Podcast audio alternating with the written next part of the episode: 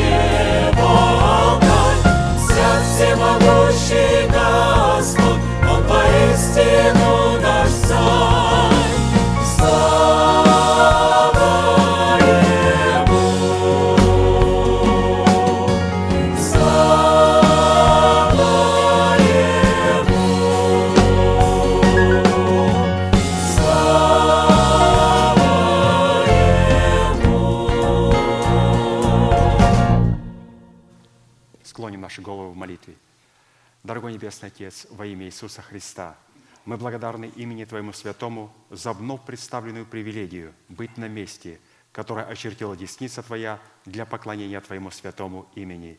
И ныне позволь наследию Твоему во имя крови завета подняться на вершины для нас недосягаемые и сокрушить всякое бремя и запинающий нас грех. Да будут прокляты в этом служении, как и прежде, все дела дьявола, болезни, нищета, преждевременная смерть, демоническая зависимость, всевозможные страхи, депрессии, разрушения, костность, невежество – все это да отступит от шатров святого народа Твоего. И ныне встань, Господи, на место покоя Твоего Ты и ковчег могущества Твоего, и да облекутся святые Твои спасением Твоим, и да возрадуются пред лицом Твоим. Дай нам больше от Духа Твоего, пропитай нас Духом Твоим святым, позволь нам найти светлое лицо Твое. Мы благодарим Тебя, что это служение представлено апостолом Аркадием в Твоей божественной руки, и мы молим Тебя, продолжай вести его рукой сильную и превознесенную. Великий Бог, Отец и Дух Святой. Аминь. Будьте благословенны, пожалуйста, садитесь.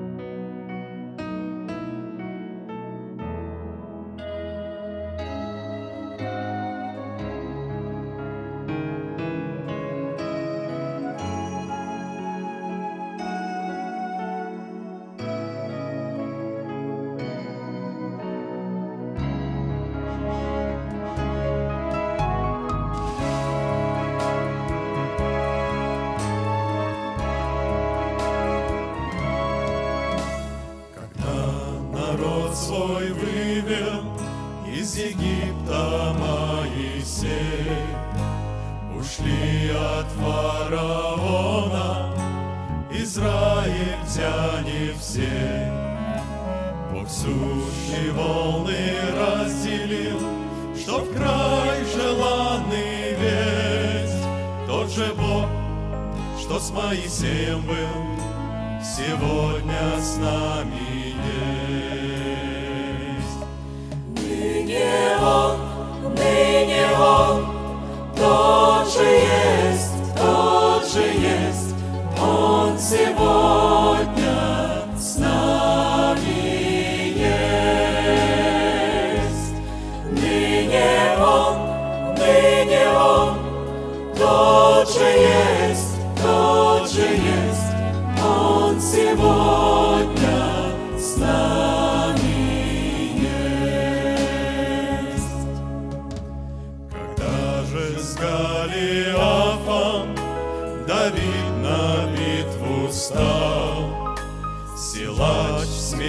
смеялся громко, Давид Творца призвал. Врага сразил он с Богом сил, Принес победы честь. Тот же Бог, что за Давида был, Сегодня с нами есть. Ныне Он, ныне Он, тот же есть, сегодня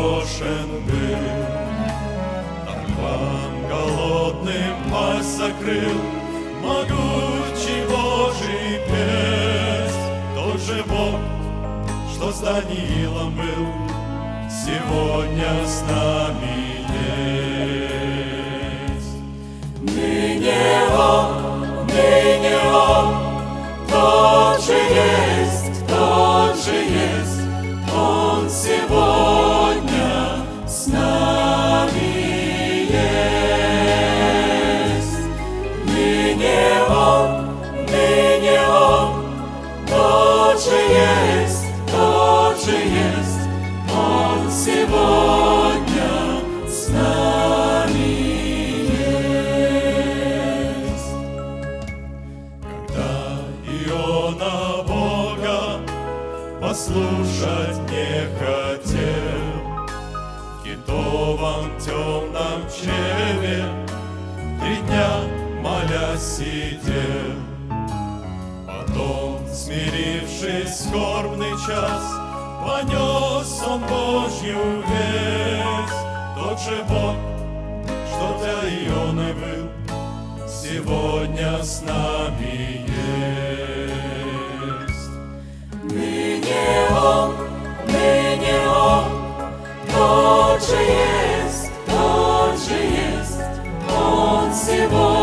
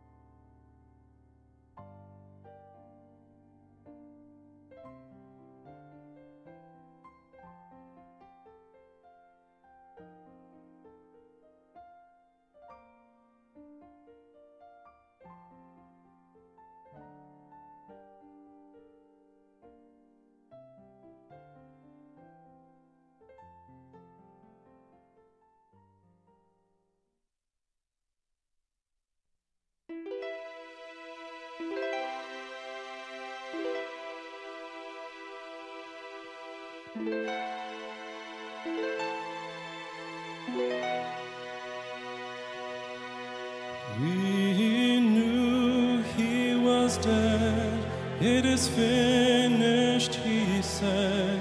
We had watched as his life ebbed away. All stood around till the guards took him down. Joseph begged for his body that day. It was late afternoon wrapped his body and sealed up the grave. So I know how you feel. His death was so real. But please listen and hear.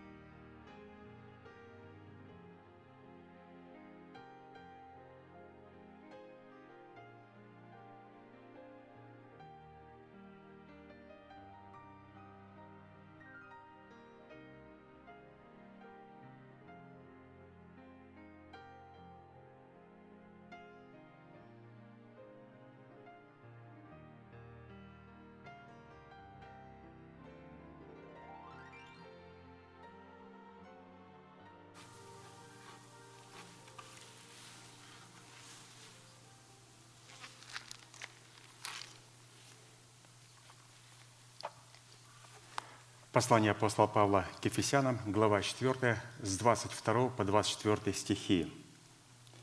«Отложить прежний образ жизни ветхого человека, истлевающего в обольстительных похотях, а обновиться духом ума вашего и облечься в нового человека, созданного по Богу в праведности и святости истины». Итак, право на власть – отложить прежний образ жизни, чтобы облечь свои тела в новый образ жизни – и для выполнения этой повелевающей заповеди, которая была записана у апостола Павла и представлена в серии проповедей апостола Аркадия, как мы знаем, задействовано три судьбоносных, повелевающих и основополагающих действия. Это отложить, обновиться и облечься. И вот именно от выполнения этих трех действий, требований будет зависеть совершение нашего спасения. Спасение, которое, как мы знаем, дано нам в залог, то есть в формате семени, для того, чтобы мы могли обрести его в собственность, то есть в формате плода правды. И в связи с этим мы остановились на сказании 17-го псалма, в котором Давид исповедует свой наследственный удел в восьми именах Бога. Познание и исповедание восьми имен Бога, обуславливающих завет Бога с нами, является стратегическим учением для воинов молитвы в достоинстве царей, священников и пророков, помазанных на царство – над своим призванием. Еще раз, только более коротко, что познание и исповедание восьми имен Бога являются стратегическим учением для воинов молитвы. То есть все то, что мы с вами проходим, мы это делаем для того, чтобы познавать эту истину и исповедовать эту истину, потому что это есть наилучшая стратегия для воина молитвы. Эта стратегия должна быть представлена, разумеется, в учении для тех людей, которые имеют достоинство царей, священников и пророков, именно помазано царством своим призванием. И нашим призванием, как мы знаем, является не спасение этого мира, а спасение своей смертной души и своего тленного тела. И когда мы примем это спасение, в этом спасении, которое мы примем и утвердим в плоде правды, в характере Христовом, будет и обетование, спасешься ты и весь твой дом. Имея это обетование, мы станем светом и солью для этой земли и будем творить истинную евангелизацию на планете Земля. Только соработая вот с этими тремя глаголами правильно – отложить, обновиться и облечься. То есть это стратегическое учение для воинов молитвы – и вот Давид был воином молитвы. Псалом 17, 17 с 1 по 4 стих. «Возлюблю Тебя, Господи, крепость моя, Господь, твердыня моя и прибежище мое, Избавитель мой, Бог мой, скала моя, на Него я уповаю, щит мой, рог спасения моего и убежище мое. Призову достопоклоняемого Господа, и от врагов моих спасусь». Давайте все вместе провозгласим наше наследие – в Иисусе Христе. Господи, Ты крепость моя, Господи, Ты твердыня моя, Господи, Ты прибежище мое, Господи, Ты избавитель мой, Господи, Ты скала моя, Господи, Ты щит мой, Господи, Ты рог спасения моего, Господи, Ты убежище мое. Благодарение Богу, который соделал нас достойными своих имен – если бы мы с вами не были бы достойны этих имен, если бы Господь не хотел, чтобы мы вошли в наше наследие в Иисусе Христе вот в этих восьми именах, если бы Он не хотел, чтобы мы задействовали это как стратегическое учение против наших общих врагов, то, разумеется, Он бы нам это не открыл. Но Он нам это открывает, и мало того, Он нас возвратил снова к этой истине для того, чтобы мы могли утвердить эту истину. Потому что ну никак нельзя перейти к тактике, до тех пор, пока мы четко не знаем стратегию. То есть в армии есть два слова – стратегия и тактика. Стратегия, то есть это определенный план, как мы будем побеждать врага, что у нас есть, что есть у врага. И потом тактику, конкретно, что я должен делать, каждый из нас, какое у нас призвание, чтобы нам одержать полную эту победу. Итак, в определенном формате, насколько это позволил нам Бог, исходя из меры нашей веры – мы уже рассмотрели свой наследственный удел во Христе Иисусе в полномочиях пяти имен Бога, в достоинстве крепости, твердыни, прибежища, избавителя и живой скалы. А посему сразу обратимся к рассматриванию нашего неисследимого наследственного удела во Христе Иисусе в имени Бога, состоящего в достоинстве живого щита. Слово «щит» Писание употребляется как живая защита, которая возводится Писанием в достоинство оснащения воинов молитвы.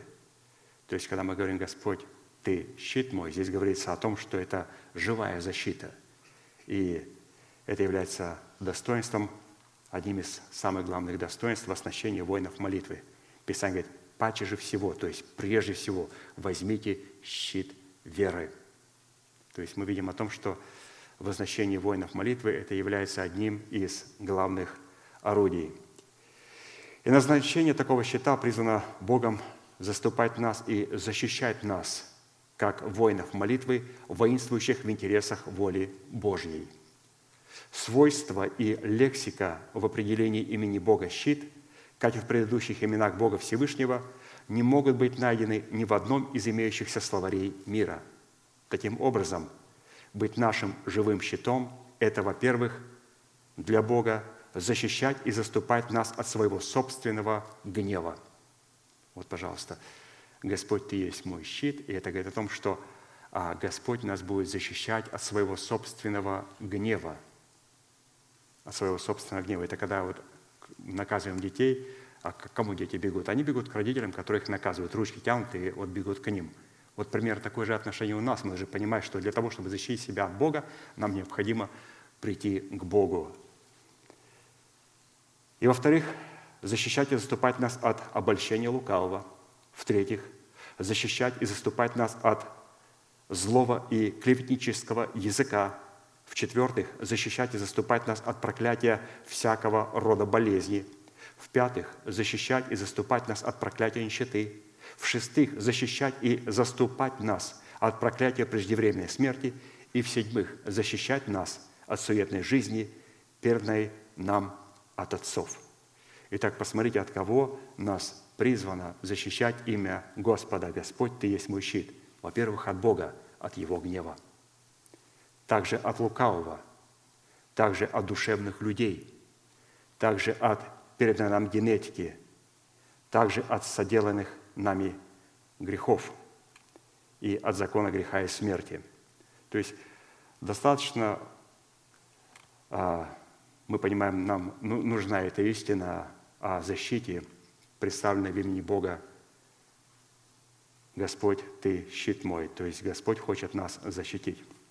Итак, исходя из перечня такой защиты, щит призван был не только защищать, но и получать способность сохранять и расширять спасение, которое состоит в установлении нашего тела искуплением Христовым и является предметом обетования нетленной пищи. Итак, щит призван не только защищать и заступать, он призван также сохранять и расширять наше спасение. То есть это вот у воинов, это же не только защищаться. Щит – это очень хорошее оружие для того, чтобы наносить им удары. Поэтому должны понимать, что Щит, он защищает нас, но также он сохраняет и должен, как оружие, расширять наше спасение. И все это работает, разумеется, со всеми другими именами. Но мы не можем задействовать щит веры, если у нас перед этим а, не было утверждено других имен, если мы не сказали, что «Господи, Ты крепость моя». И мы должны показать, что Он является крепостью. Он не будет нас защищать, если Он не является нашей крепостью. А является нашей крепостью, это мы верим, что Он есть неизменный в Слове Бог, крепкий в Слове Бог. Он сказал, и Он сделает. Потом мы говорим, Господи, Ты твердыня моя. Теперь мы говорим, что, Господи, Ты неизменный в Слове Бог, и я принимаю Твое Слово, Твои заповеди, и я этими заповедями начинаю взвешивать себя. Далее, Господи, Ты прибежище мое. После того, когда мы взвесили себя на этих заповедях, на этих а, гирях и привели себя в порядок, теперь мы прибегаем к Господу. Прибегаем для того, чтобы быть оплодотворенными семенем слова истины, для того, чтобы прийти четвертому имени «Господи, Ты избавитель мой», и что, оказывается, Господь будет избавлять нас в плоде правды, который будет взращен в то время, когда мы прибежали к Господу, чтобы быть оплодотворенными словом Его истины. И теперь Господь, как избавитель, задействует наш дух, нашего сокровенного человека, начинает взращивать Давида внутри нас, для того, чтобы он победил всех врагов Божьих. Потом, когда Господь позволяет нам зайти на скалу, для чего? Для того, чтобы мы могли увидеть свое наследие и увидеть землю отдаленно, увидеть, что, оказывается, наша смертная душа и наше тленное тело тоже находится в обетовании Божьем, в обетовании, которое надо взять во времени. И что это обетование находится на горах. Что такое горы? Горы – это все обетования в нем, в Иисусе Христе. Да, и в нем, в Иисусе Христе. Аминь. В славу Божию через апостолов. Но есть также и благословение холмов – вечных, вожделенных, желаемых нами. И эти благословения, которые должны быть обязательно взяты во времени Святым Божьим человеком. И мы видим, что наше наследие находится в формате нашего тела и нашей души на счету в Иисусе Христе. Мы должны его взять и снять с этого счета. И, разумеется, когда мы увидели а, с позиции скалы Божьей, вот это имя мы проходили достаточно много времени, вспоминали его – Теперь мы поняли, что мы увидели эту землю отдаленную, теперь необходимо поставить свою ногу на эту землю. И как только поставим, о, сколько врагов появится, сколько врагов внутри нас и вне нас. И я, где они все раньше были, меня удивляет. Вот когда мы увидели обетование со скалы, и потом Господь говорит, бери щит. Господи, может быть меч? Он говорит, бери щит. Сейчас в тебя полетят плевки, обвинения со стороны родственников, близких, которые далеки от Бога, душевных людей, которые противятся Богу, все это сейчас пойдет в тебя, бери щит. И мы подходим, берем это имя, Господи, Ты щит мой. Но на этом не остановится, а потом а, мы увидим, постоянно будет говорить, Господи, это рог спасения моего. И он говорит, а теперь ты начинай бодать все народы до края земли. Иди в наступление. И Восьмое, Господь говорит, я буду твоим убежищем, то есть я буду покровительствовать тебе в взятии своего наследия. Ну, сегодня мы все-таки будем говорить о защите Господа. Мы видим, что насколько оно все планомерно а, сработает со всеми другими восьми именами Бога. И для этой цели, как и в предыдущих именах Бога, призванных являться уделом нашего спасения, нам необходимо будет рассмотреть четыре классических вопроса, которые помогут нам познать суть нашего наследия в имени Бога щит, чтобы дать Богу основания задействовать Его в битве за усыновление наших тел. И вот эти четыре вопроса. Во-первых, какими определениями и свойствами Писание наделяет имя Бога в назначении Его славного имени щит – Второе, какое назначение в роли нашей защиты Бог отвел в Писании для себя и какую роль возложил на нас. В-третьих, какие условия необходимо нам выполнить, чтобы дать Богу основания, позволить нам войти в неисследимое наследие Его имени в достоинстве живого щита нашей веры. И четвертое, по каким признакам следует испытывать самого себя на предмет того, что мы действительно сработаем нашей верой с верой Божьей в достоинстве Его имени щит. Ну, сегодня мы с вами будем отвечать на первый вопрос. Итак, вопрос первый. Какими определениями и свойствами Писание наделяет имя Бога, заключенное в достоинстве Его имени щит? Первое. Бог в проявлении своего имени в достоинстве живого щита – является щитом только для Авраама и его потомков. Бог является вот этим щитом, вот этой защитой только для Авраама и его потомков. Бытие 15 глава с 1 по 8 стих. «После сих происшествий было слово Господа к Аврааму в видении, и сказано, «Не бойся, Авраам, я твой щит» награда твоя весьма велика». Авраам сказал, «Владыка Господи, что ты дашь мне? Я остаюсь бездетным, распорядитель в доме моем этот Елизер из Дамаска». И сказал Авраам, «Вот ты не дал мне потомства, и вот домочадец мой, наследник мой». И было слово Господа к нему и сказано, «Не будет он твоим наследником, но тот, кто произойдет из чресел твоих, будет твоим наследником» и вывел его вон и сказал, «Посмотри на небо и сосчитай звезды, если ты можешь счесть их». И сказал ему, «Столько будет у тебя потомков».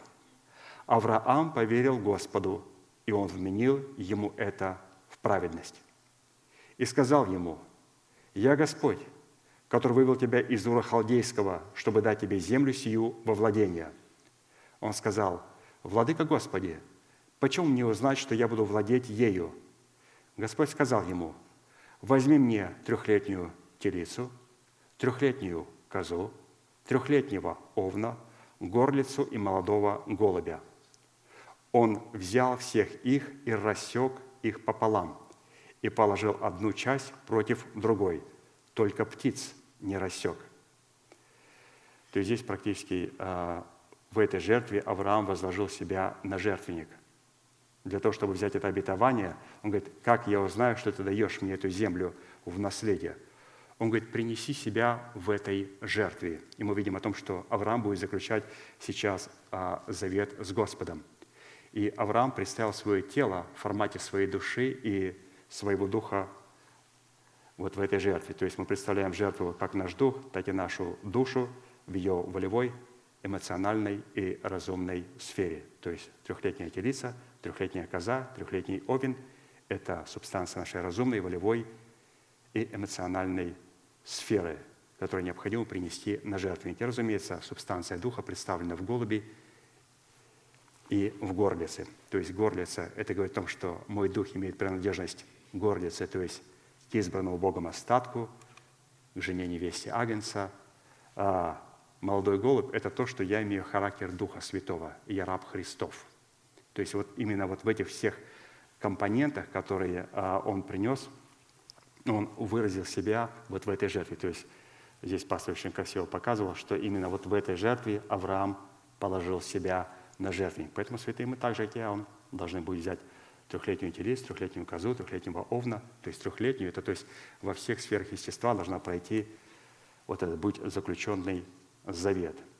Завет крови, завет соли, завет покоя, для того, чтобы мы могли взять в наследие. И вот он все это взял, рассек их пополам, положил одну часть против другой, только птиц не рассекал. То есть рассек он, разумеется, субстанцию души, а дух он не рассекал. То есть дух, он проходит совершенно другой процесс смерти. То есть как через сокрушение, там, там другой формат смерти, но они тоже, как говорится, были положены на жертвенник. И дальше читаем. «И, найти, и налетели на трупы хищные птицы, но Авраам отгонял их. При захождении солнца крепкий сон напал на Авраама. И вот напал на него ужас и мрак великий.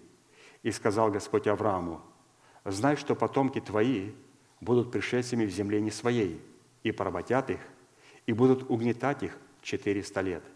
Но я произведу суд над народом, у которого они будут в порабощении. После всего они выйдут с большим имуществом, а ты отойдешь к отцам твоим в мире и будешь погребен в старости доброй. В четвертом роде возвратятся они сюда, ибо мера беззакония Мариев доселе еще не наполнилась.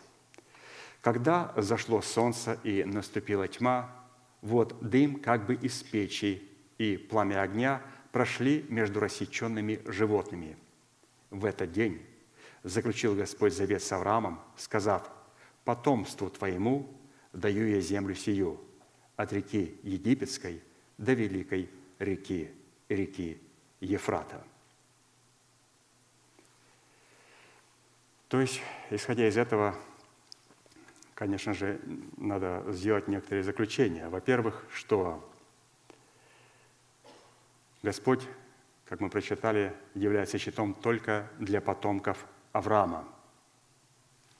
И, во-первых, чтобы быть потомком Авраама и таким путем получить власть на право соработать с именем Бога в достоинстве щита, нам необходимо родиться свыше через принятие Иисуса Христа своим Господом и своим Спасителем, как написано Галатам 3, 13, 14, написано для нас, для язычников. Христос искупил нас от клятвы закона, соделавшись за нас клятвою, ибо написано «проклят всяк, висящий на древе, дабы благословение Авраамова через Христа Иисуса распространилось на язычников, чтобы нам получить обещанного Духа верою». Еще раз, дабы благословение Авраамова через Христа Иисуса распространилось на язычников. Поэтому если мы с вами не примем Господа Иисуса Христа, то благословение Авраама не сможет на нас распространиться. Также и для евреев.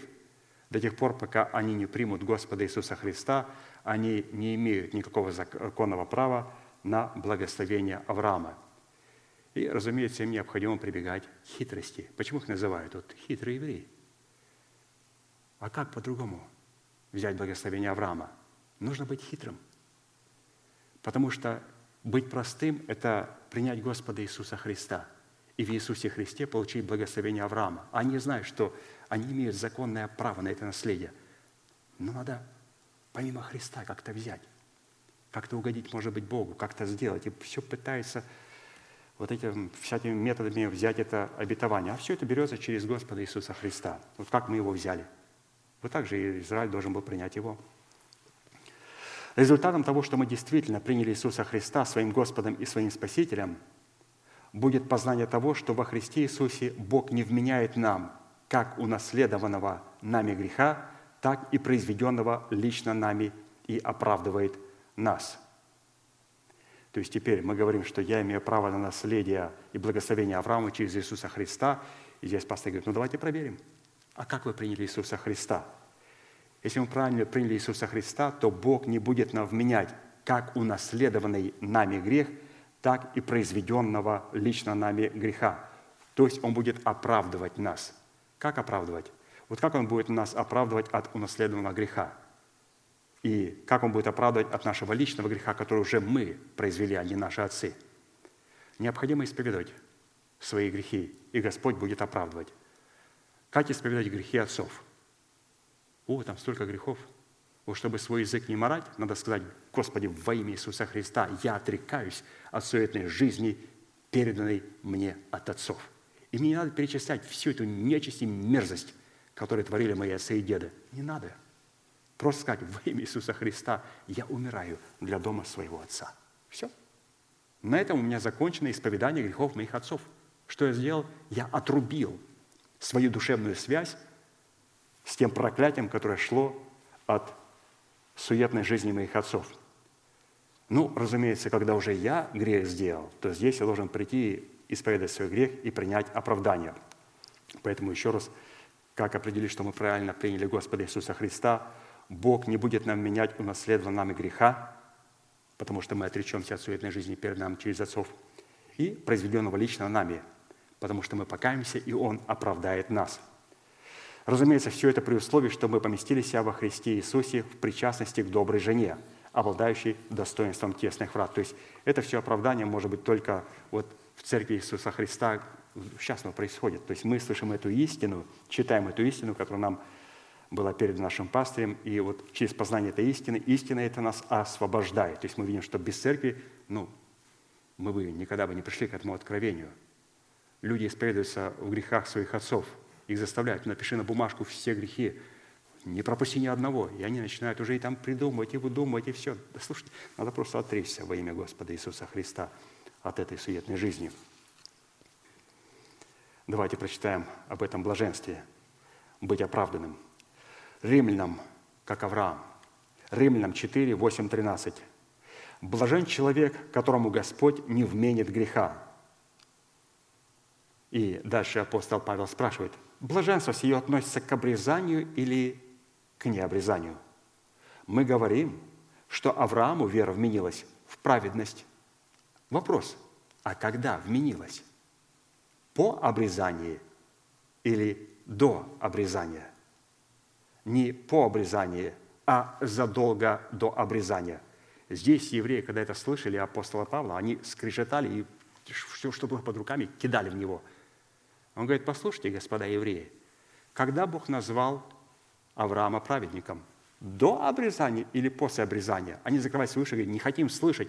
Он говорит, не хотите? Потому что задолго до обрезания Бог назвал его праведником. И знак обрезания он получил как печать праведности через веру, которую имел в необрезании. Так что он стал отцом всех верующих вне обрезания, чтобы и им вменилась праведность и отцом обрезанных, не только принявших обрезание, но и ходящих по следам веры отца нашего Авраама, которую имел он в необрезании. Ибо не законом даровано Аврааму или семени его обетования быть наследниками мира, но праведностью веры. Поэтому здесь апостол Павел нам показал, и, разумеется, апостол Аркадий нам это объяснил. То есть я так объясняю, потому что, извините, пожалуйста, там это было хорошо все это объяснено, и я, мы с вами мы слышали это неоднократно. То есть каким образом все это получается, как мы получаем праведность. То есть, как мы видим, что обрезание – это была только печать на документ праведности. И надо быть праведником, и потом только ставить печать на документ праведности. Вот почему водное крещение принимают люди, которые исповедовали свои грехи, приняли оправдание даром по благодати и искуплению в Иисусе Христе. И они говорят, благодарю Тебя, Господь, что Ты соделал меня праведным в Иисусе Христе. Благодарю Тебя за дело искупления Сына Твоего – Иисуса Христа. И Господь говорит, ты сын мой, ты праведник. И мы говорим, Господь, я хочу поставить печать в обрезании. Ну, у нас-то водное крещение. И я погружаю в смерть Господа Иисуса Христа, и в водном крещении Он ставит печать и называет меня «Ты святыня Господня». То есть праведник должен стать святыней Господней. Святыня Господня обязательно нужна обрезание. Никто не умаляет обрезание. Обрезание – это важный фактор – но обрезание, которое выражает себя в обрезании нашего сердца, в обрезании нашего уха, и неплохо иногда языка там подрезать немножечко, и так далее. Ну, все-таки мы говорим о том, что быть потомком Авраама. Как вот быть потомком Авраама? То есть необходимо, чтобы это благословение распространилось через Иисуса Христа, и мы увидели, что как определить, я нахожусь в Иисусе Христе.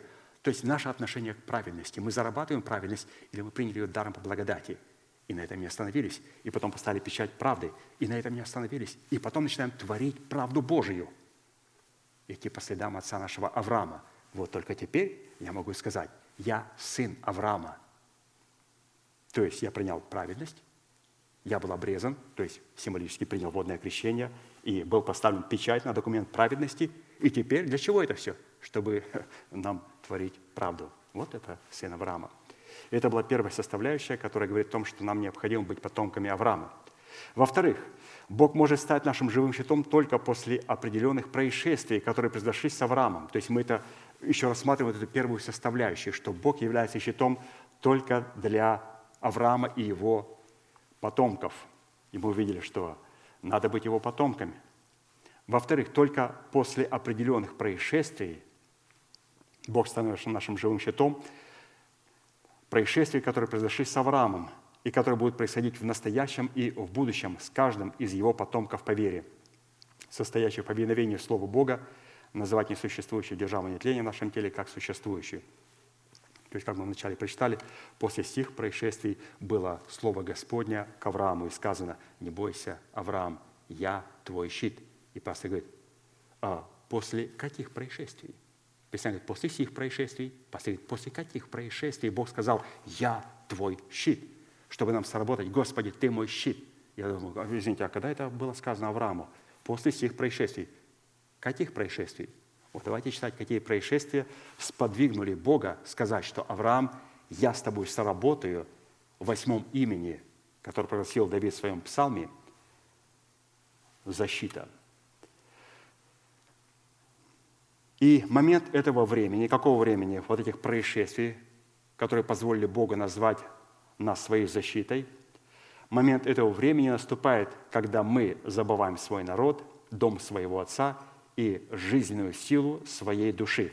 Вот именно вот эта составляющая, она является точкой отсчета позволить Богу в протяжении определенных действий, которые мы совершим, потом назвать себя нашей защитой. Давайте прочитаем. Бытие 12.1.3. То есть точка отсчета, где мы начинаем а, призывать Бога, призывать же, чтобы Он пришел к нам как защита. Бытие 12.1.3. И сказал Господь Аврааму, «Пойди из земли твоей, от родства твоего, из дома отца твоего в землю, которую я укажу тебе. И я произведу от тебя великий народ и благословлю тебя, и возвеличу имя твое, и будешь ты в благословении. Я благословлю благословляющих тебя и злословящих тебя прокляну, и благословятся в тебе все племена земные».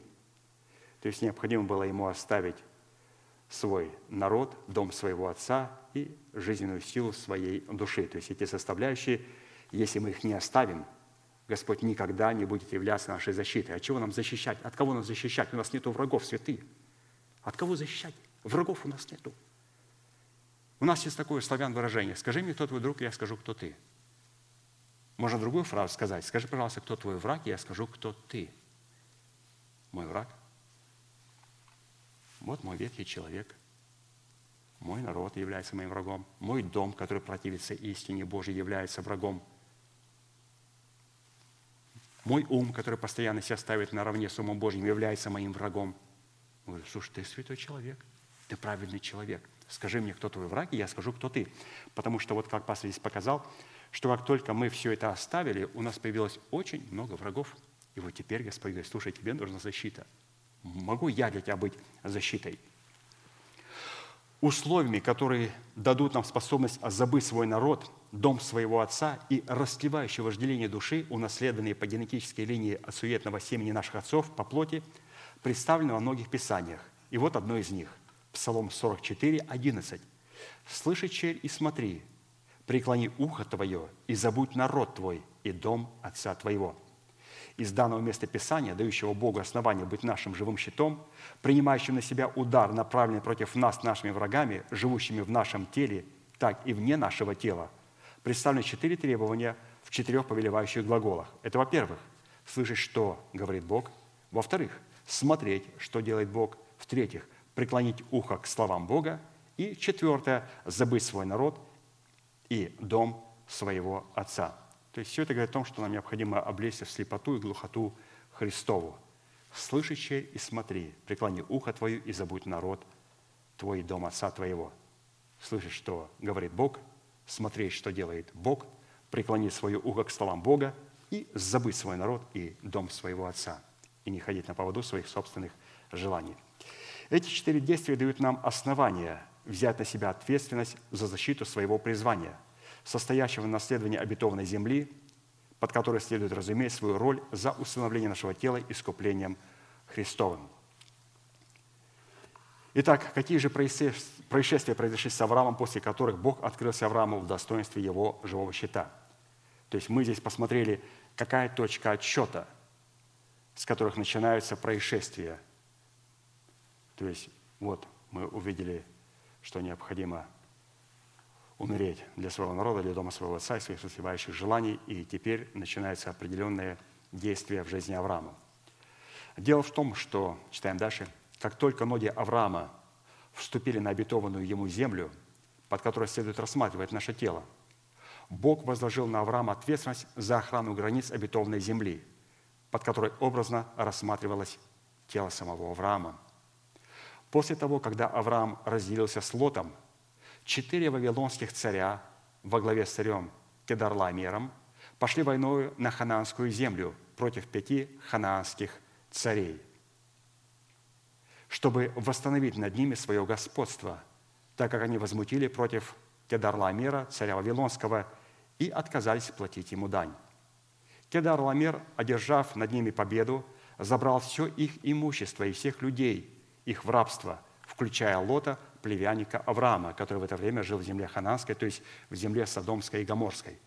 И вавилоняне пришли, четыре царя, и вот пять царей, которые жили в местности Содома и Гоморы, в Ханаане, где в это время жил Лот, пленили их, потому что те почему-то решили, что они больше не будут платить дань вавилонскому царю, не будут платить наши эмоции дань нашему царю. И вот он пришел и взял в плен.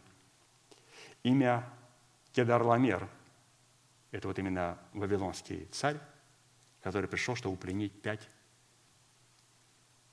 царей ханаанских, содомских и гоморских. Его имя означает «служитель эламского божества Лакамира». В течение 12 лет пять царей ханаанских, то есть земли Содомские и Гоморские, царство которых лежало южнее Мертвого моря, платили дань Кедарламеру, царю Вавилонскому. Но по пришествии Авраама в землю ханаанскую нечто произошло. Они отпали от него и перестали платить ему дань. Как только Авраам, еврей, поставил свою ногу на землю ханаанскую, вдруг пять царей хананских перестали платить дань царю Вавилонскому. Интересно. Именно этот фактор и побудил вавилонского царя Кедарламера с определенными ему вавилонскими царями, их было всего четыре, пойти войной против пяти царей хананских, чтобы восстановить над ними свое владычество, что он и сделал с большим успехом. Бытие 14, 14, 20. Авраам, услышав, что сродник его взят в плен, то есть Лот, вооружил рабов своих, рожденных в доме его, 318, и преследовал неприятеля Дадана. И, разделившись, напал на них ночью сам и рабы его, и поразил их, и преследовал их до Ховы, что по левую сторону Дамаска, и возвратил все имущество Илота, сродника своего – и имущество его возвратил также и женщин, и народ. Когда он возвращался после поражения Кедарламера, то есть Авраам, и царей, бывших с ним, царь Содомский вышел ему навстречу в долину Шавы, что ныне долина царская, и Мелхиседек, царь Салимский, вынес хлеб и вино. Он был священник Бога Всевышнего. И благословил его и сказал, «Благословен Авраам от Бога Всевышнего, владыки неба и земли, и благословен Бог Всевышний, который предал врагов твоих в руки твои. Авраам дал ему десятую часть из всего. Итак, давайте посмотрим на тех персонажей, которые здесь представлены. Авраам, пишет апостол Аркадий, представляет в нашем теле нового человека, пришедшего в меру полного возраста Христова, принявшего на себя ответственность спасти свою смертную душу и разрушить в своем теле державу смерти – и на ее месте воздвигнуть державу нетления. Вот когда вот такая есть роль у нашего духа, то вот наш дух рассматривается Авраамом. Четыре вавилонских царя представляют образ разумных возможностей нашей души, претендующих на власть над нашим телом в измерении севера, юга, востока и запада, то есть безграничную власть, полную власть. Наши разумные возможности хотят получить над нашим телом. Ну и дух тоже хочет. Если вот сейчас вот Вавилон возьмет власть над всем телом над землей хананской, то мы погибнем, святые. Власть должна взять, взята быть Авраам, потому что Бог не давал царям вавилонским никакого завета, он не вступал с ними в завет. И здесь мы видим о том, что царь Вавилонский а, претендовал на власть над нашим телом. То есть наш разум, как ни странно, может быть, это трудно увидеть, наш разум очень претендует власть над нашим телом.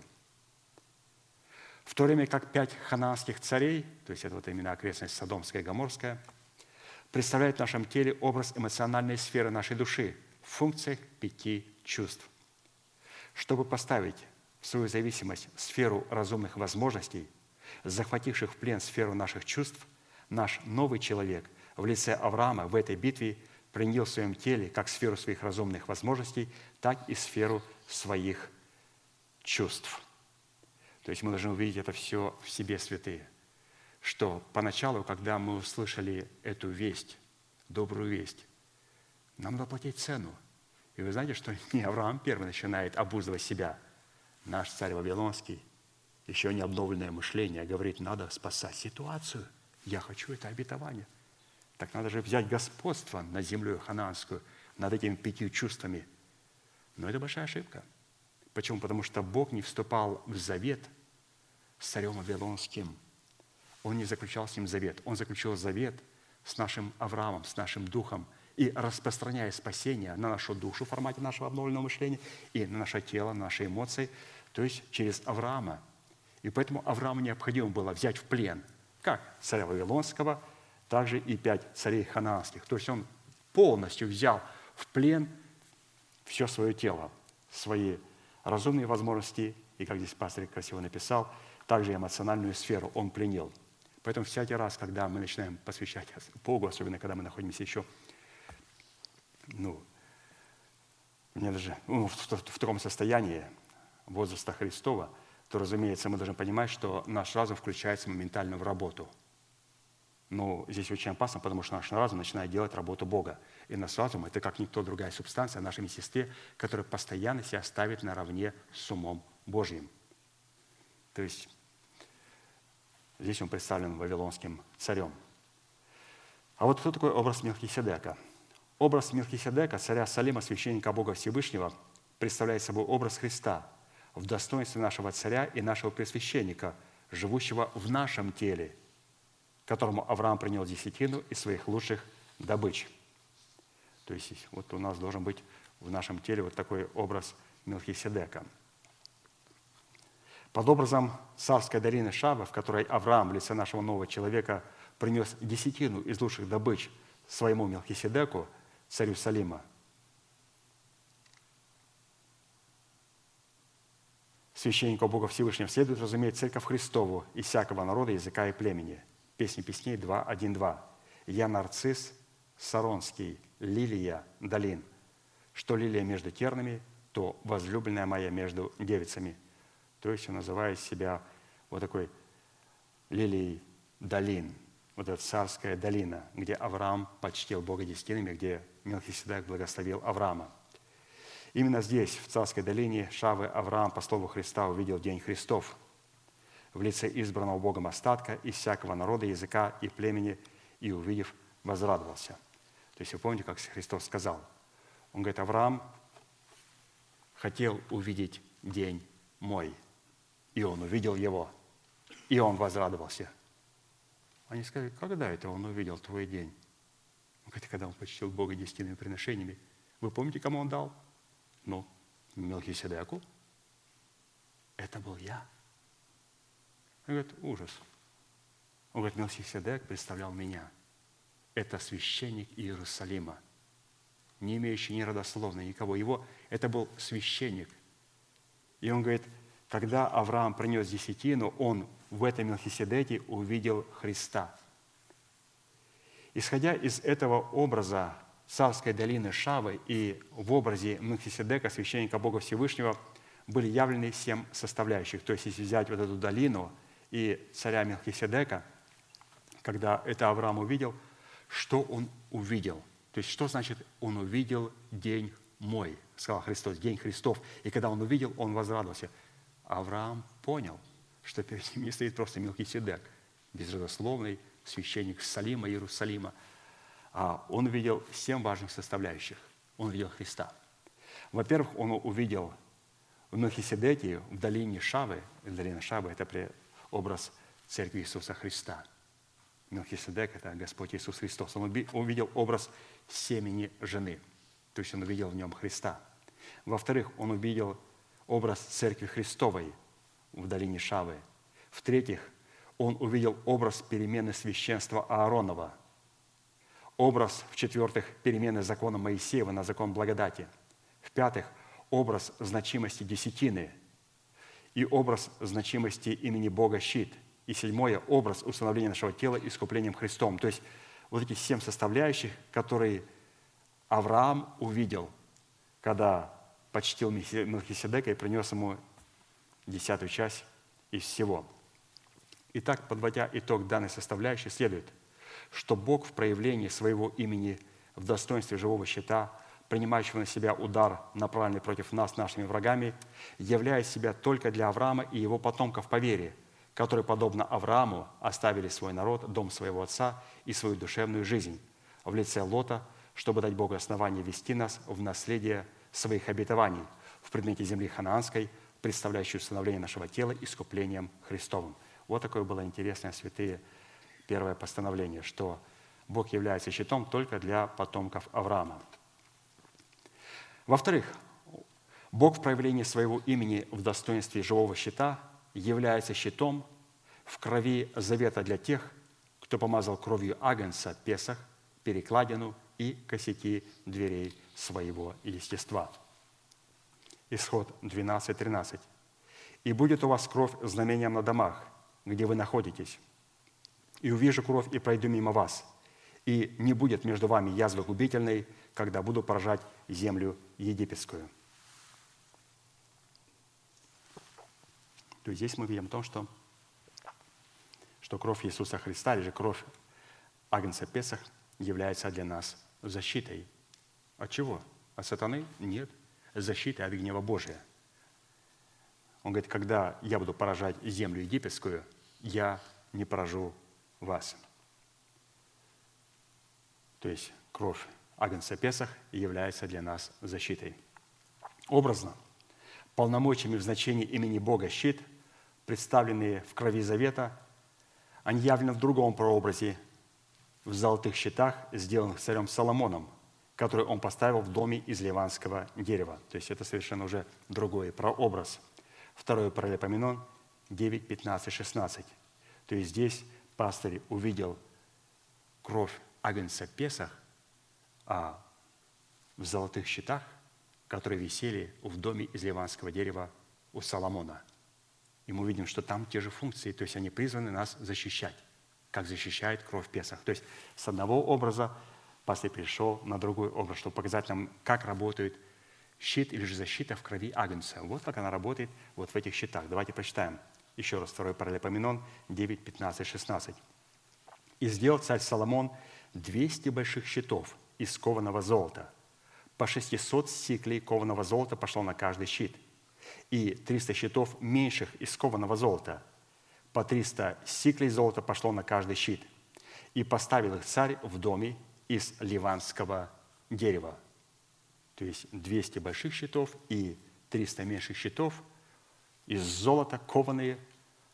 Он их сделал и поставил их в доме из ливанского дерева. Интересна одна особенность, пишет пастор Аркадий, что золотые кованые щиты из чистого золота не предназначены были для ведения войн в земном измерении, и находились они в доме из ливанского дерева как образ плода праведности веры для ведения войны в измерении духовном. Он сделал щиты и повешал их в доме из ливанского дерева – Вот почему, когда священники воспевали Господу, Господь начинал защищать Израиль и поражать. Почему? Потому что у них в духе вот этот был дом из ливанского дерева. И эти щиты, это не были просто щиты, которыми надо было защищаться. Они висели в их сердцах. Как мы видим, что у Соломона было 200 больших щитов и 300 меньших щитов, и они все висели как экспонаты. Но это на самом деле не экспонаты. А это говорит о том, что мы ведем войны в измерении духовном. И нам необходимо повешать их в доме, который устроен из ливанского кедра. Теперь, что значит вот этот дом? Очень важно, из ливанского кедра. Дом, устроенный из ливанских кедров, это образ устроения самого себя в дом молитвы, присущей праведности, которую мы обрели в крови завета, в неизменном измерении через послушание нашей вере, вере Божьей, в которой мы почитаем себя мертвыми для греха, живыми же для Бога, называя несуществующую державу нетленной жизни в своем теле как уже существующую. То есть еще раз, что такое дом, устроенный из ливанского кедра? Мы обрели праведность, мы почитаем себя, и мы называем себя. Вот когда у нас вот эти три глагола я подчеркнул, вот в этом большом предложении абзаце, который сделал пастырь, что где находились эти золотые щиты, большие и меньшие? Они находились в доме из ливанского кедра, а это праведность. И эта праведность должна выражать себя в трех действиях. Мы должны, во-первых, обрести ее по Писанию, даром по благодати и в Иисусе Христе. Потом нам необходимо почитать себя мертвыми для греха, живыми же для Бога. Второй глагол – почитать. И в-третье – называть. Что называть? Несуществующую державу нетленной жизни, как уже существующую. Вот когда мы обретаем праведность, почитаем себя на основании Писания и называем себя таковыми, у нас дом есть из ливанских кедров. И таким образом – мы утверждаем нашу причастность к обществу сынов Израилевых, которым дана сия защита, состоящая в крови завета. В силу этого кровь завета становится живым щитом от удара гнева Божья по нашим первенцам, живущим в наших телах, который представляет себе образ плода нашего духа, произведенного путем тотального посвящения Богу, по которому, которому предшествовало тотальное освящение нашего жилища от всякого квасного, представляющего в нашем теле образ программы греха. Псалом 91, 13, 16. «Праведник возвышается подобно кедру на Ливане. Насажденные в доме Господнем, они цветут во дворах Бога нашего. Они в старости плодовиты, сочные и свежие, чтобы возвещать, что праведен Господь, твердыня моя, и нет неправды в нем». Обратите внимание, здесь вот об этих праведниках, которые возвышаются подобно кедру на Ливане, Писание говорит, что они делают. Они ее обрели, они себя почитают, и они себя называют. Вот эти три глагола святые. Если он говорят, что а вот ты праведник, праведник, у тебя есть дом из ливанского дерева? Есть. Как ты определяешь? Три действия. Во-первых, я принял праведность Божию на основании Священного Писания. Второе, я почитаю себя, почитаю, потому что я еще таковым не являюсь. Поэтому я считаю себя таковым. А почему ты считаешь? Потому что Бог так считает. Он просто мне сказал называть меня называйся Авраам, отец множества народа. Он сказал, просто считай себя, называй. Называй. Я считаю себя, и я называю себя. И, конечно же, у нас есть этот дом из ливанского дерева. Теперь давайте снова возвратимся к большим и малым щитам. Писание говорит, что они были кованые. Способ, которым ковались золотые щиты, для дома из ливанского дерева – это очищенные уста человека, исповедующие веру Божию, пребывающие в сердце, очищенном от мертвых дел. Вот, пожалуйста, кованые щиты. Кованые щиты – это наши очищенные уста, которые что исповедуют? Исповедуют веру Божию, которая пребывает в нашем сердце. А теперь давайте посмотрим на а, эти большие щиты, то есть 200 щитов по 600 сиклей – золота чистого было в больших счетах, и потом мы увидим, что 300 счетов меньших, и там было по 300 сиклей чистого золота. Число 600 – это было столько сиклей в одном щите, в большом. Их было всего 200. Число 600 является символом избранного Богом человека, причастного к ополчению Божьему, выведенному из Египта. Числа 11, 21, 23. «И сказал Моисей, 600 тысяч пеших в народе сем, среди которого я нахожусь. То есть здесь 600, мы увидели число, 600 тысяч пеших в народе сем, среди которого я нахожусь. То есть так Моисей дал определение ополчением Божьим. Также первое ополчение Давида, которое последовал за ним и стал на его защиту, когда его плотской ум лице царя Саула восстал на него, составляло 600 мужей, которые представляли в его теле образ живого щита – в достоинстве смерти Сына Божьего, принимающего на себя удар, направленный против нас нашими врагами. 1 Царств 27, 2, «И встал Давид и отправился сам и 600 мужей, бывших с ним, к Анхусу, сыну Маоха, царю Гевскому, и донесли Саулу, что Давид убежал в Гев, и не стал он более искать его». Далее, когда Давид в принесении Богу плода правды в лице сына своего Соломона сделал 200 больших щитов из кованого золота по 600 сиклей кованого золота на каждый щит, они стали образом эталона веры Божьей, пребывающей в сердце человека, дающей Богу основание через исповедание веры Божьей, являя себя в теле человека в назначении нового щита. То есть, еще раз, что обозначает для нас вот эти больших 200 щитов, и в каждом из этих щитов было по 600 сиклей чистого золота, и все это было кованой работы. Еще раз, это представляет эталон веры Божьей, пребывающей в сердце человека. Эталон Божьей веры, пребывающий в сердце человека. То есть эталон Божьей веры – это 200 больших щитов, это два формата мудрости Божьей, Урим и Тумим, которые мы получаем через человека, посланного Богом, который представляет для нас отцовство Бога, это 200 больших щитов.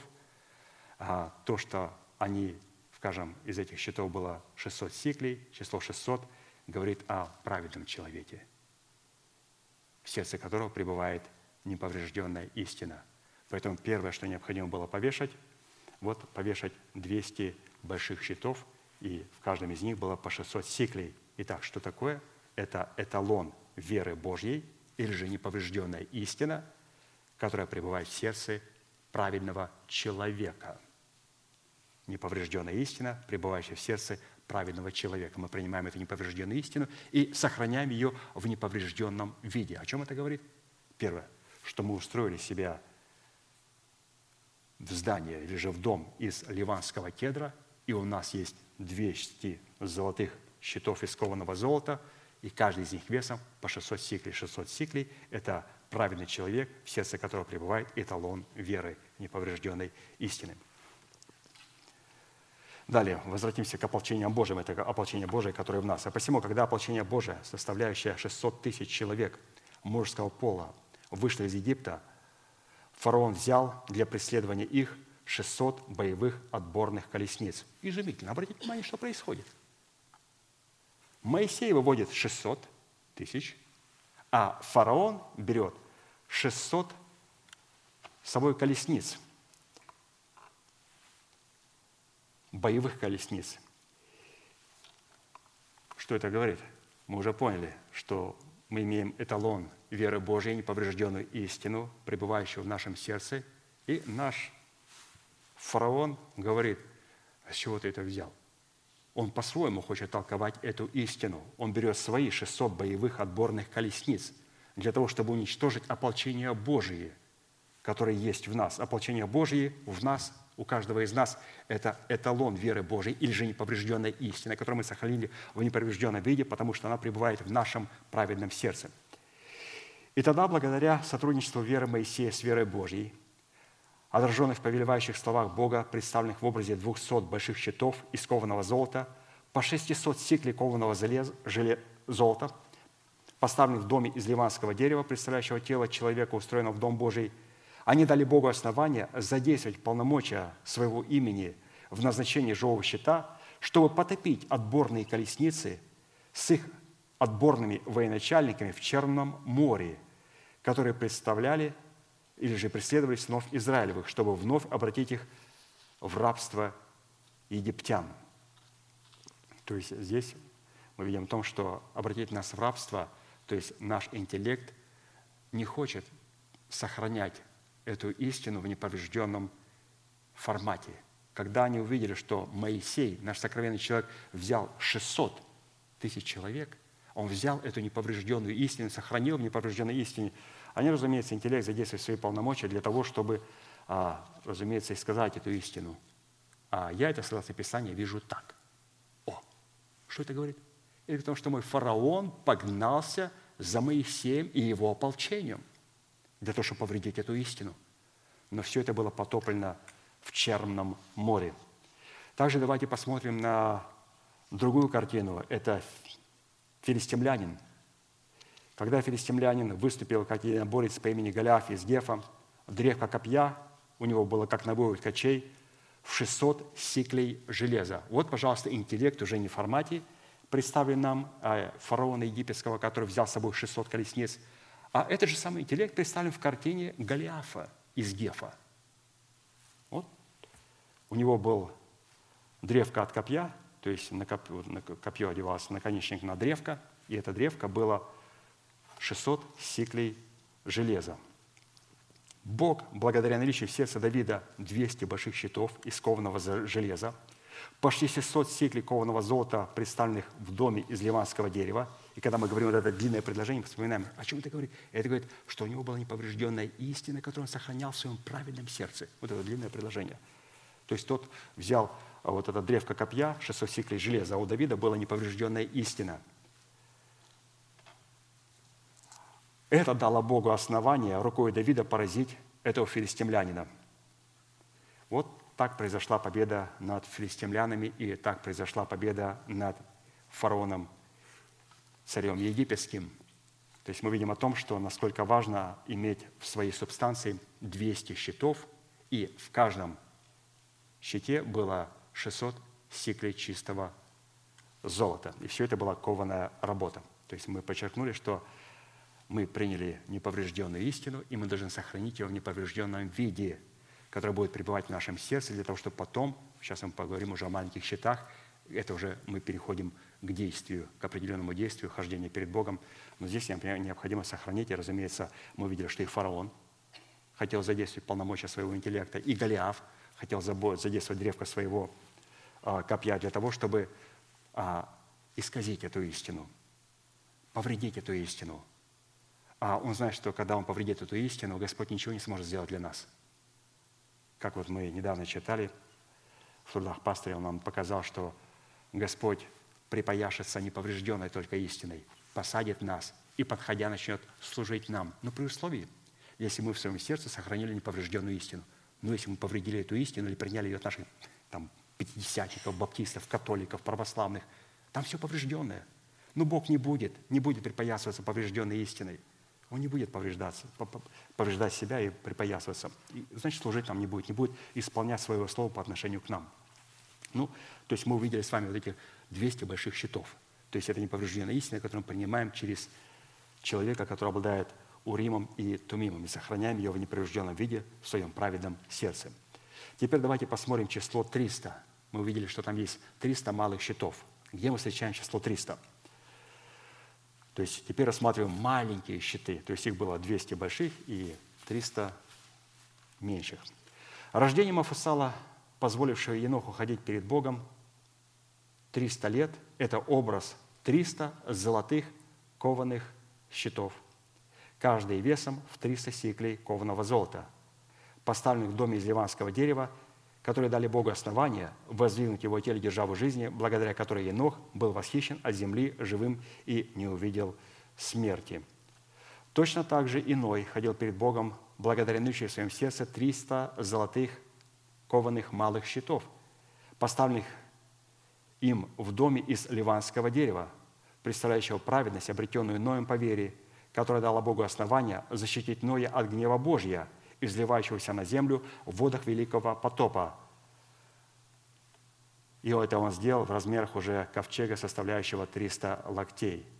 То есть Енох ходил 300 лет перед Богом, а Господь сказал, ну и, как мы видим потом, чтобы он сделал ковчег, и длина его 300 локтей. Само по себе число 300 является символом хождения перед Богом, выраженным в соблюдении заповедей повелений и уставов Его. Превосходно. Вы видите, вот где мы начинаем ходить святые, мы сразу возвращаемся немножко назад, немножко назад. Мы увидели штуку 200 щитов. Не надо ходить перед Богом до тех пор, пока у нас не висят в нашем доме из ливанского кедра 200 щитов. 200 щитов я принял истину в формате благовествуемого слова и сохранил ее в неповрежденном виде в своем сердце. И потом переходим к маленьким щитам. Маленький щит – это я соработаю своей верой с верой Божьей. Вера Божия с большой буквы – это большие щиты. Моя вера – это маленькие щиты. Я – маленькая буква. Он, когда говорит «Я Господь», он с большой буквы. Поэтому мы здесь видим о том, как мы задействуем 300 маленьких щитов, которые сработают с 200 большими щитами. То есть, как здесь пастор написал, число 300 является символом хождения перед Богом, выраженным в соблюдении заповедей, повелений, устав, которые мы уже сохранили в своем сердце в неповрежденном виде. Только здесь Господь говорит ему, ходи передо мною, ходи передо мною. И ходил Енох перед Богом по рождению Мафусала 300 лет и родил сынов и дочерей. Бытие 5, 23. Рождение Мафусала, позволившее Еноху ходить перед Богом 300 лет, это образ 300 золотых кованых малых щитов, каждый весом в 300 сиклей кованого золота, поставленных в доме из ливанского дерева, которые дали Богу основания воздвигнуть в его теле Еноха, державу жизни, благодаря которой Енох был восхищен от земли живым и не увидел смерти. Точно так же и Ной ходил перед Богом благодаря наличию в своем сердце 300 золотых кованых щитов – поставленных им в доме из ливанского дерева, представляющего праведность, обретенную Ноем по вере, которая дала Богу основания защитить Ноя от гнева Божия, изливающегося на землю в водах великого потопа в размерах длины ковчега, состоящего в 300 локтей. Он сказал ему, сделай ковчег, длина ковчега 300 локтей. Вот это 300 локтей – это 300 лет, в которых Енох ходил перед Богом, а также мы видим, что иной праведник ходил перед Богом, и он выразил это в ковчеге. Длина ковчега была 300 локтей.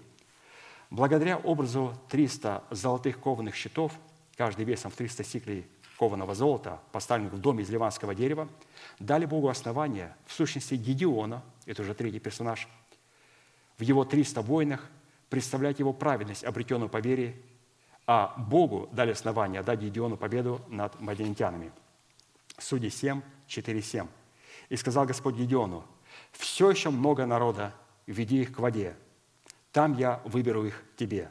О ком я скажу, пусть идет с тобою, тот и пусть идет с тобою. А о ком скажу тебе, не должен идти с тобою, тот пусть и не идет. Он привел народ к воде, и сказал Господь Гедеону, кто будет лакать воду языком своим, как лакает пес, того ставь особо, также и тех всех, которые будут наклоняться на колени свои и пить. И было число лакавших ртом своим с руки триста человек. Весь же остальной народ, наклонившись на колено свои, наклонялся на колени свои пить воду. И сказал Господь Едиону, тремя стами лакавших я спасу вас и предам мадиантян в руки ваши. А весь народ пусть идет, каждый в свое место». Вот, пожалуйста, пожалуйста, через кого он сделает? Вот через вот этих 300 воинов. А вы знаете 300 воинов? Вначале вот Господь сказал, кто из вас труслив и боязлив, пускай идет домой. Вот они шли домой. И осталось совсем немного людей. Он говорит, еще много с тобой народа. Много народа. Веди их к воде.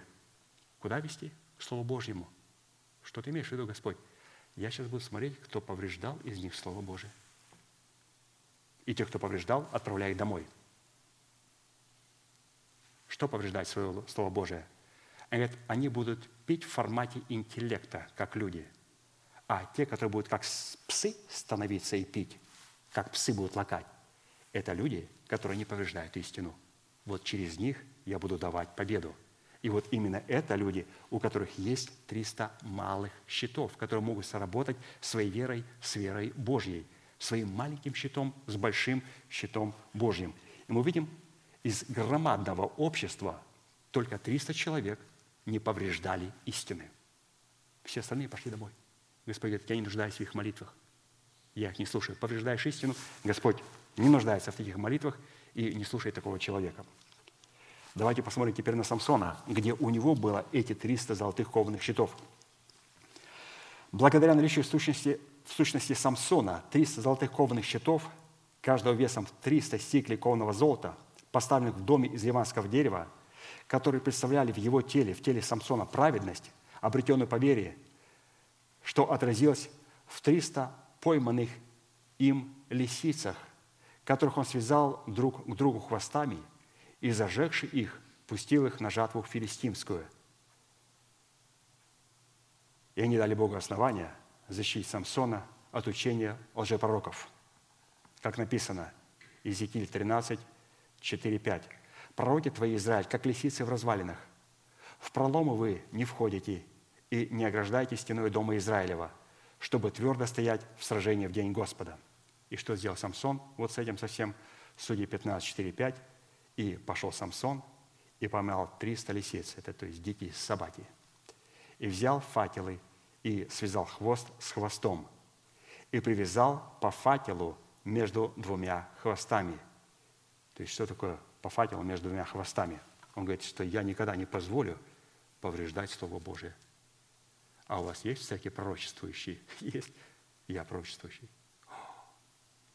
Вы сейчас что делают? Я пророчествую. У нас в церкви все ученики пророчествующие. То есть мы пребываем в пророческом слове. В пророческом слове. И поэтому, чтобы нам не полагаться на свои собственные суждения, не повреждать Слово Божие или полагаться на каких-то непонятных пророков или же сосудов, как их называют собрания, нам необходимо вот привязать факел между двумя хвостами и пустить их на жатву филистимскую. И выжечь и кнопы, и не жатый хлеб, и виноградники, виноградные сады и масляничные. То есть все он выжег. В Новом Завете полномочия, содержащиеся в значении имени Бога щит – в золотых кованых щитах, поставленных в нашей сущности, отвечающие требованиям лиманского дерева, представлены в нашем теле в крови завета, пролитой Христом на Голговском кресте, чтобы избавить нас от суетной жизни, переданной нам от, от, от отцов. То есть это уже вот эти, мы смотрим, вот где в Новом Завете, как бы мы увидели и в Самсоне, мы увидели это в Гедеоне, мы увидели это у Давида, мы увидели это а, у Соломона. И вот здесь вот пастор говорит, вот в Новом Завете – 1 Петра 1, 18, 19. «Зная, что нетленным серебром или золотом искуплены вы от суетной жизни, переданные вам от отцов, но драгоценную кровью Христа, как непорочного и чистого агнца». Итак, подводя итог данной составляющей, следует, что Бог в проявлении своего имени в достоинстве живого щита, принимающего на себя удар, направленный против нас нашими врагами, являясь себя в крови завета, нанесенной на перекладину и косяки дверей нашего естества – обуславливающего фактора нашего искупления суетной жизни, переданное нам от отцов, что делает наше тело домом из ливанского дерева, в котором находятся кованые нами золотые щиты, представляющие образ завета крови. То есть вот такая вот интересная святые а, картина была представлена в этих больших и малых щитах. То есть они должны быть у нас обязательно, обязательно. Как большие щиты, так и малые щиты – Писание говорит, ревнуйте о дарах больших, и я покажу вам путь превосходнейший. То есть что значит ревновать о дарах больших? Ревновать о дарах больших – это имейте у себя вот эти дары Божии, имейте человека, через которого вы получаете неповрежденную истину. И я покажу вам путь еще более превосходнейший. То есть я позволю вам теперь ходить 300 лет перед Богом. То есть мы увидим, что в этом выражении, что ревнуйте о дарах больших, и я покажу вам путь еще более превосходнейший. Здесь представлены и большие щиты – 200 больших щитов. И также представлено 300 маленьких щитов, где мы можем ходить перед Богом и брать свое наследие. Но, но мы не сможем, святые, взять этого наследия до, до тех пор, пока мы не будем иметь и не устроим себя вот в такой дом из ливанского дерева. И когда мы устроим себя в дом из ливанского дерева, только потом мы сможем там повешать золотые кованые щиты. И еще раз, 200 кованых щитов – по 600 сиклей в каждом щите – это неповрежденная истина, которую мы приняли и сохранили в непрежденном виде в правильном сердце человека. А 300 маленьких щитов, оно позволяет мне теперь ходить верою, как это делал Енох по рождению Мафусала, ходил 300 лет, сохраняя ее неповрежденным. То есть мы видим о том, что а, все эти мужи Божии, и Давид, и Соломон – и Самсон, и Дидион, и Ной, они сработали своим маленьким щитом с большим щитом. Что? Идет полная кооперация. Я сработаю своей верой с маленькой буквой, с верой Божией с большой буквы. Я сработаю своим крестом с маленькой буквы, с его крестом. То есть мы видим о том, что идет постоянная сработа большого с маленьким, для того, чтобы взять наследие, которое находится в Иисусе Христе. Аминь. Святые, будем молиться, будьте благословенны вашей молитве.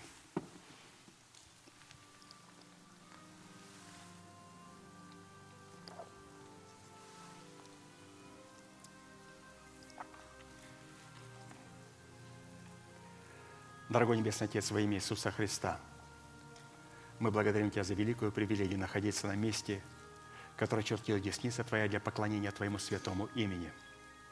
Мы благодарим Тебя, что на этом месте сегодня пребывает память святому имени Твоему. Ты на этом месте воздвигнул свой престол, престол Слова Божия. И на этом месте, на этом месте стоит лестница, которая соединяет землю с небесами. И Твои откровения не сходят по этой лестнице. И это неповрежденная истина, которая сохранилась в нашем сердце, сегодня исповедуется и восходит по этой же лестнице, Господь, к Тебе. Мы благодарим Тебя, Господь, за великое наследие, которое мы имеем в Иисусе Христе. Благодарим Тебя, что Ты являешься нашей крепостью, Ты являешься нашей твердыней, Ты являешься нашим прибежищем, Ты являешься нашим избавителем и нашей скалой, Ты являешься нашим щитом, Ты являешься рогом нашего спасения, и Ты являешься, Господь, нашим убежищем. Мы благодарим Тебя, Господь, за полномочия, которые находятся в Твоих именах. И что сегодня мы, как воины молитвы, задействуем полномочия Твоих имен против наших общих врагов. Мы благодарим Тебя, Господь, за Твою защиту, что Ты сегодня открыл себя и напомнил нам, что Ты являешься нашим живым щитом и нашей защитой. И Ты, Господь, защищаешь нас от своего гнева – и Ты защищаешь нас, Господь, когда мы устрояем из себя дом из ливанского дерева, когда мы принимаем праведность даром по благодати и искуплению в Иисусе Христе, когда мы благодарим Тебя за дело искупления Сына Твоего Иисуса Христа. И Ты называешь нас праведниками, и мы, Господь, запечатляем в крещении, в смерти Господа Иисуса Христа, и Ты ставишь печать на документ праведности – и потом Ты, Господь, нам позволяешь только потом творить правду перед лицом Твоим. Не делать правду, Господь, а творить правду. Творить его вместе с Тобой, потому что Ты, Господь, только творишь. И Ты творишь, Господь, каждый день нечто новое, как в нашем естестве, так и для нас, и также через нас. Мы благодарим Тебя, Господь, что Ты защитил нас от своего гнева. Мы благодарим Тебя, Господь, что Ты защитил нас – от лукавого, от дьявола и сатаны в смерти Господа Иисуса Христа.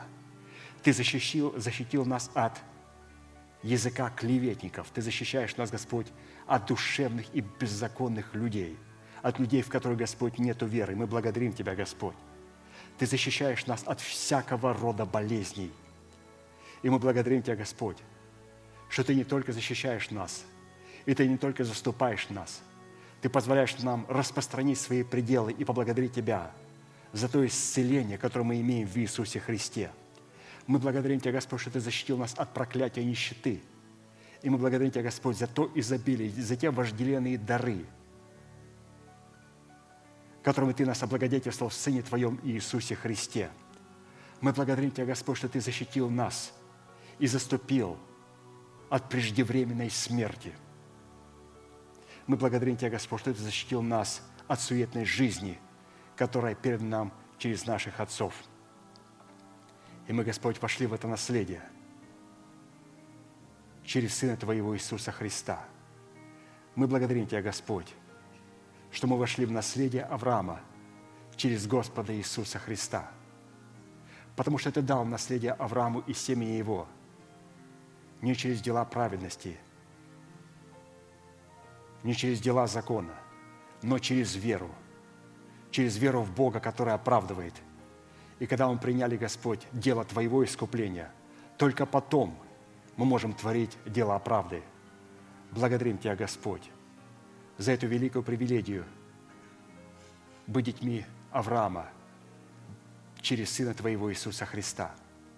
Мы благодарим Тебя за это блаженство, что Ты не вменяешь нам – грехов наших отцов, потому что мы отреклись от суетной жизни перед нам через отцов, и мы поставили предел для всякого проклятия, которое может идти нам через эту суетную жизнь.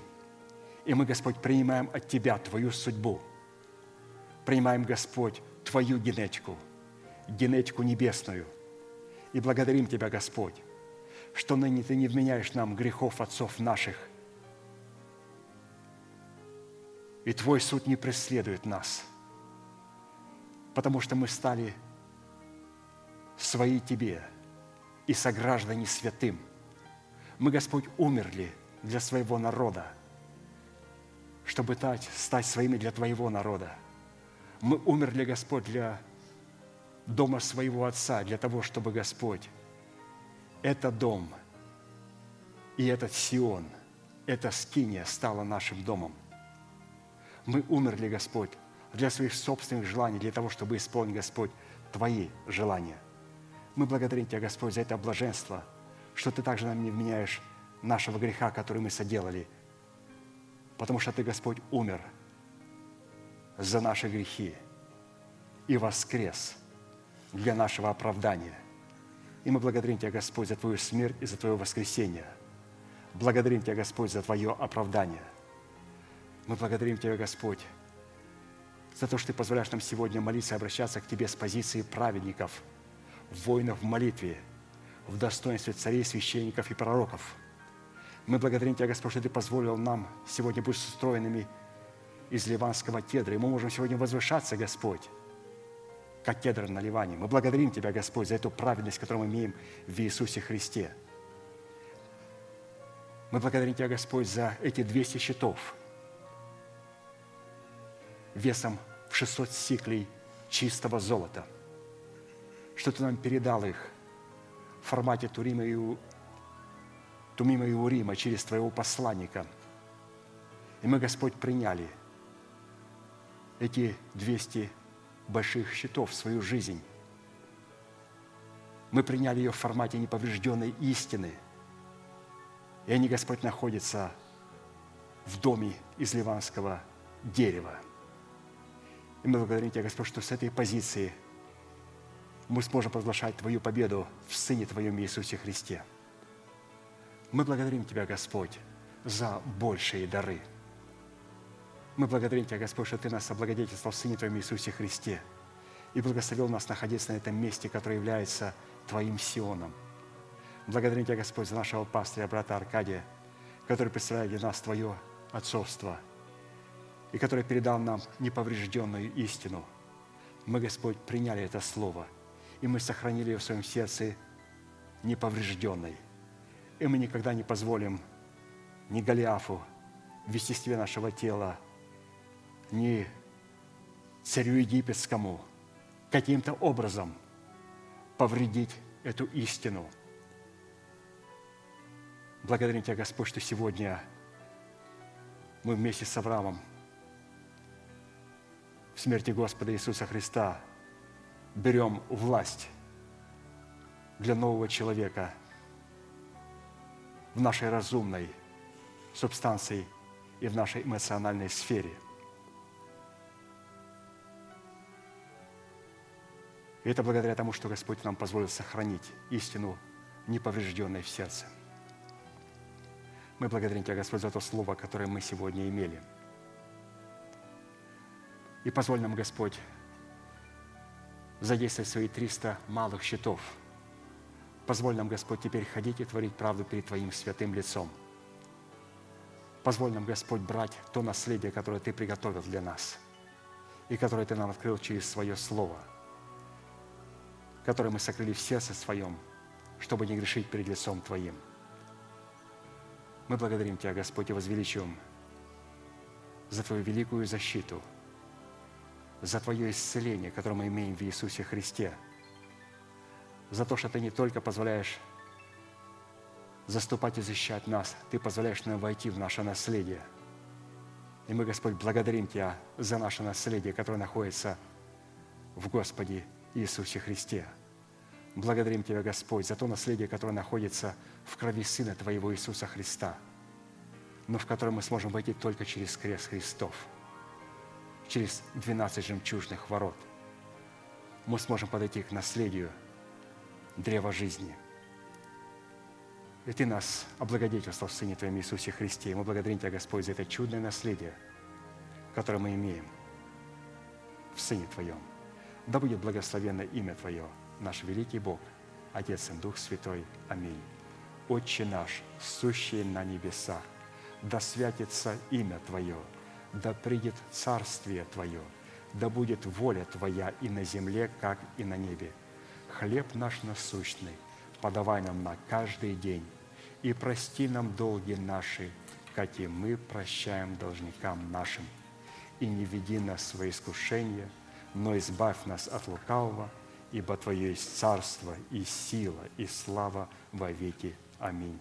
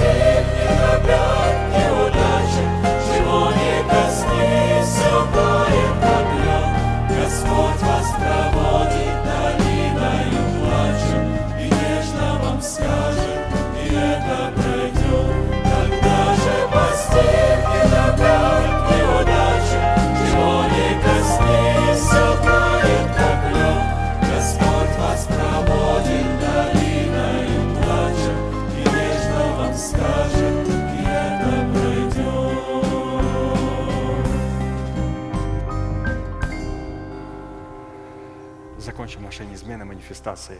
Могущему же соблюсти нас от падения и поставить перед славою Своею непорочными в радости, единому, премудрому Богу, Спасителю нашему, через Иисуса Христа, Господа нашего, слава и величие, сила и власть, прежде всех веков, ныне и во все веки. Аминь. Служение наше закончено. Следующее собрание будет сегодня. Молитва бдения с 10 до 12. Также утренняя молитва с 10 до 12. И общее богослужение с 12 до 2. Ну, а теперь можете поприветствовать друг друга, как говорит наш пастор. Благодарю вас. Благодарю вас.